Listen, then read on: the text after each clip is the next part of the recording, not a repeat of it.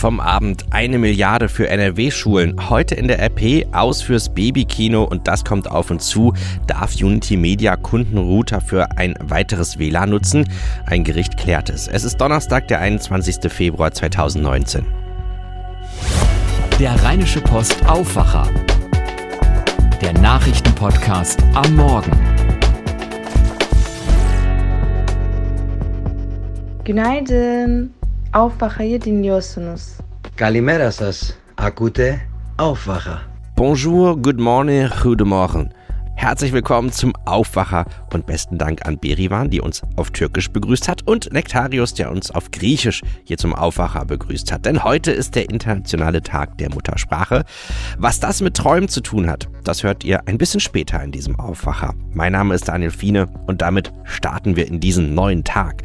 Am Abend, da haben sich die Eilmeldungen überschlagen. Der Vermittlungsausschuss von Bundesrat und Bundestag einigten sich am Abend auf Formulierungen für eine Grundgesetzänderung, die entsprechende Milliardenhilfen des Bundes für die Länder ermöglicht. Heute schon soll der Bundestag darüber abstimmen. Die Grundgesetzänderung macht es dem Bund dann möglich, in den kommenden fünf Jahren den Ländern insgesamt fünf Milliarden Euro für WLAN, Tablets und Whiteboards für die Schulen zur Verfügung zu stellen. Das Geld darf auch für die digitale Weiterbildung der Lehrer eingesetzt werden. Nach NRW fließt eine Milliarde Euro, rein rechnerisch entspricht das rund 180.000 Euro pro Schule. Michael Herden von der DPA aus Berlin. Ist damit der Weg frei für den Digitalpakt? Ich denke schon. Schließlich hat der Vermittlungsausschuss seine Empfehlung mit breiter Mehrheit verabschiedet. Außerdem wurden in den monatelangen Verhandlungen eben genau die strittigen Punkte abgeräumt, die die Länder bisher von einer Zustimmung abgehalten hatten. Eben einmal die Feststellung, dass Bildung grundsätzlich Ländersache ist und bleibt, und zum Zweiten, dass die Länder die Digitalisierung nicht in gleicher Höhe wie der Bund kofinanzieren müssen. Das war der Hauptstreitpunkt. Und der Bund ist auch zufrieden? Eindeutig ja. Dem ging es ja vor allem darum, in irgendeiner Weise kontrollieren zu können, dass die immerhin 5 Milliarden Euro von 2019 bis 2023 für die Digitalisierung auch tatsächlich in den Schulen ankommen. Denn in der Vergangenheit hatten die Länder ja immer wieder mal, wir wissen das, Bundesmittel, zum Beispiel für den sozialen Wohnungsbau, zweckentfremdet. Das soll es künftig nicht mehr geben. Unter anderem kann der Bund aus den Ländern Berichte anfordern, was den Digitalpakt betrifft, und im Einzelfall auch mal Akteneinsicht verlangen. Erwartest du, dass Bundestag und Bundesrat dem Kompromiss, also das heißt mit mindestens einer Zweidrittelmehrheit zustimmen? Nun, es würde mich schon sehr wundern, wenn Sie das nicht tun. Schließlich schaut die ganze Republik auf Sie. Alle warten darauf, dass das Geld für moderne digitale Lehrmittel endlich in den Schulen ankommt. Und fraktionsübergreifend sind auch alle dafür, dass der Digitalpakt endlich in Gang kommt. Immerhin wird es noch lange genug dauern, bis die Tablets dann auch mal angeschafft und die WLAN-Netze installiert sind. Das wird wahrscheinlich erst nach den Sommerferien soweit sein. Frühestens. Ein Bericht von Michael Herden. Aus fürs Babykino, das könnt ihr heute auf dem Titel unserer Zeitung lesen. Für viele Frauen ist es mittlerweile selbstverständlich. Ein dreidimensionales Ultraschallbild, damit sie das Baby schon vor der Geburt ganz nah vor Augen haben. In den sozialen Medien ist es schon fast zum Trend geworden, mit seinen Freunden sein Glück zu teilen.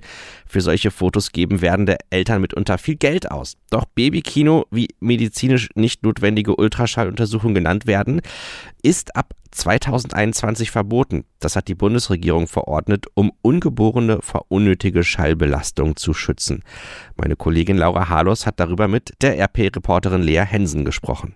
Babykino ist ab Anfang 2021 verboten. Welche Ultraschallbilder sind denn dann noch erlaubt, Lea? Naja, also ähm, Babykino heißt ja, dass man Bilder einfach machen lässt, weil man später ein Erinnerungsfoto haben möchte. Erlaubt sind alle Ultraschallbilder Aufnahmen im Rahmen der Schwangerschaftsvorsorge, das sind nach der gesetzlichen Krankenversicherung drei, und ähm, solche, die medizinisch notwendig sind, zum Beispiel bei einer Risikoschwangerschaft. Die Regierung will mit dem Verbot Babys vor unnötiger Schallbelastung schützen. Was sagen denn Mediziner und die Wissenschaft dazu? Also die Wissenschaft sagt einmal, dass es keine Studien gibt, die nachweisen, dass Ultraschallanwendungen bei Babys Folgeschäden ausgelöst haben. Deswegen wehren sich auch einige Frauenärzte dagegen, dass der Ultraschall durch diese Verordnung so eingeschränkt wird. Andererseits ähm, sind diese Tests, die gemacht wurden, auch immer nur es sind immer nur Anwendungen, die kurz waren und zu medizinischen Zwecken. Und deswegen ähm, sagen auch andere Frauenärzte, dass man gar nicht dann sehen kann, ob wirklich Schäden auch möglich sind. Das Problem ist einfach, wenn Ultraschall zu oft angewendet wird. Und ähm, das will man eben mit dieser Verordnung regulieren. Babykino, das ist ja irgendwie auch so eine Art Trend geworden. Ähm, sind Frauenärzte denn auch genervt davon? Also freuen die sich über dieses Verbot? Also zum einen gibt es Praxen, die damit richtig Geld verdienen. Ähm, das ist ja dann nicht mehr möglich. Ähm, andererseits, aus frauenärztlicher Sicht, ist es auf jeden Fall risikoreich, wenn man sich zum Beispiel ein Ultraschallgerät selber kauft. Ähm, das ist möglich. Und somit kann der Ultraschall halt, wenn er zu Hause angewendet wird, nicht richtig angewendet werden. Und das ist wahrscheinlich auch die Grundlage der Verordnung. Auch ein Thema heute bei uns. NRW-Innenminister Reul trickst laut Experten bei der Kriminalstatistik. Innenminister Herbert Reul ist stolz auf seine Rekordaufklärungsquote. Nie zuvor seien in NRW so viele Straftaten aufgeklärt worden. Experten bezweifeln das. Aus ihrer Sicht wird die Aufklärungsquote mit untauglichen Methoden ermittelt. Die Aussagekraft sei deswegen null. Zum Beispiel sagt es der Mülheimer Polizeiwissenschaftler Frank Kawelowski. Er sagte uns Zitat, dass in NRW mehr als jede zweite Straftat gerichtsfest aufgeklärt worden sein soll, halte ich für ausgeschlossen. Auch Thomas Feltes, Kriminologe an der Ruhr-Uni Bochum, gießt Wasser in den Wein. Zitat, bei mehr als 70 Prozent der von der Polizei als aufgeklärt eingestuften Fälle wird das Verfahren von der Staatsanwaltschaft eingestellt, zumeist weil sie die Beweise nicht für ausreichend erachtet wenn ihr tiefer in das Thema eintauchen wollt. Das geht jetzt auf rponline.de. Gerade am Anfang habe ich es ja schon gesagt, heute ist Tag der Muttersprache. Die UNESCO hat ihn ausgerufen, offiziell für die Förderung sprachlicher und kultureller Vielfalt und Mehrsprachigkeit. Was es für Menschen bei uns in NRW bedeutet, wenn ihre Muttersprache nicht Deutsch ist, damit hat sich RP-Kollege Merlin Bartel beschäftigt. Julian Trost hat mit ihm gesprochen. Merlin, in NRW leben viele Menschen, deren Muttersprache nicht Deutsch ist. Was sind denn die häufigsten anderen Muttersprachen? Die häufigsten anderen Muttersprachen sind äh, erstmal Türkisch mit deutlichem Abstand, weil eben die türkische Community gerade auch in NRW sehr groß ist. Ähm, es folgen dann Russisch, Arabisch und Polnisch und erst dann kommen die zentral- oder südeuropäischen Sprachen. Was, wie wichtig ist so eine Muttersprache für einen jetzt persönlich?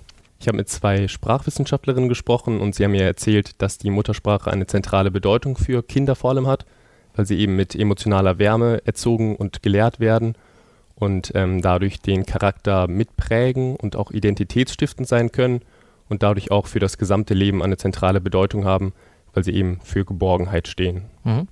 Ähm, jetzt ist aber auch gleichzeitig die Frage, können die Kinder dann auch vernünftig Deutsch lernen, wenn zu Hause eine andere Sprache gesprochen wird? Was sagen die Experten denn, wie Eltern mit ihren Kindern sprechen sollen? Dazu gibt es in der Wissenschaft zwei verschiedene Positionen. Ähm, wo sich die Wissenschaftler einig sind, ist, dass auf jeden Fall gesprochen werden muss. So oder so ähm, hilft es den Kindern beim Sprachlernen, wenn zu Hause ähm, gesprochen wird. Allerdings sind die zwei verschiedenen Positionen einerseits, dass die Elternteile nur ihre eigene Muttersprache zu Hause sprechen sollen, damit das Kind keine Fehler übernimmt oder keinen falschen Dialekt. Die Gegenseite der Wissenschaft ähm, sieht allerdings die Möglichkeit, dass das soziale Umfeld, also Lehrer, Freunde oder Bekanntenkreis, durch ihre Sprache, also beispielsweise auf Deutsch, ähm, vermeintliche Fehler ausgleichen können, weil das Kind eben merkt, was die tatsächlich richtige Aussprache ist und das dann auch ähm, übernehmen, wenn es nicht von den Eltern kommt, sondern vom sozialen Umfeld. Du hast ja auch mit Leuten gesprochen, bei denen das so ist. Die Muttersprache ist nicht Deutsch. Was, wie erleben die das? Was bedeutet das für die? Genau, die Menschen ähm, erzählen auf jeden Fall davon, dass die Muttersprache für sie eine Bedeutung innerhalb ihres Lebens hat, da es für sie eine Verbindung zur Familie ist, gerade auch zu den Älteren, die vielleicht noch nicht Deutsch gelernt haben oder auch ähm, im Mutter- oder im Herkunftsland noch leben. Ähm, das heißt, es ist insofern die Brücke zu ihrer Familie, zu Verwandten. Häufig gibt es allerdings auch Freundeskreise, die immer noch auf ihre Muttersprache kommunizieren. Und äh, was auch ein wichtiger Punkt ist, ähm, dass sie in ihrer Muttersprache teilweise träumen oder sie äh, verwenden, wenn sie schimpfen oder emotional reden oder eben gerade nicht ähm, belauscht werden möchten. Danke, Merlin. Gerne. Wir haben in dieser Woche schon drüber gesprochen, aber heute geht es los. Nach jahrzehntelangen Skandalen beginnt um 9 Uhr im Vatikan das erste internationale Gipfeltreffen zum Thema Missbrauch in der katholischen Kirche. Papst Franziskus hat die Spitzen der Bischofskonferenzen der Welt bis Sonntag nach Rom eingeladen. Bei der Konferenz sollen Wege gefunden werden, wie der lange vertuschte sexuelle Missbrauch von Kindern künftig zu verhindern ist.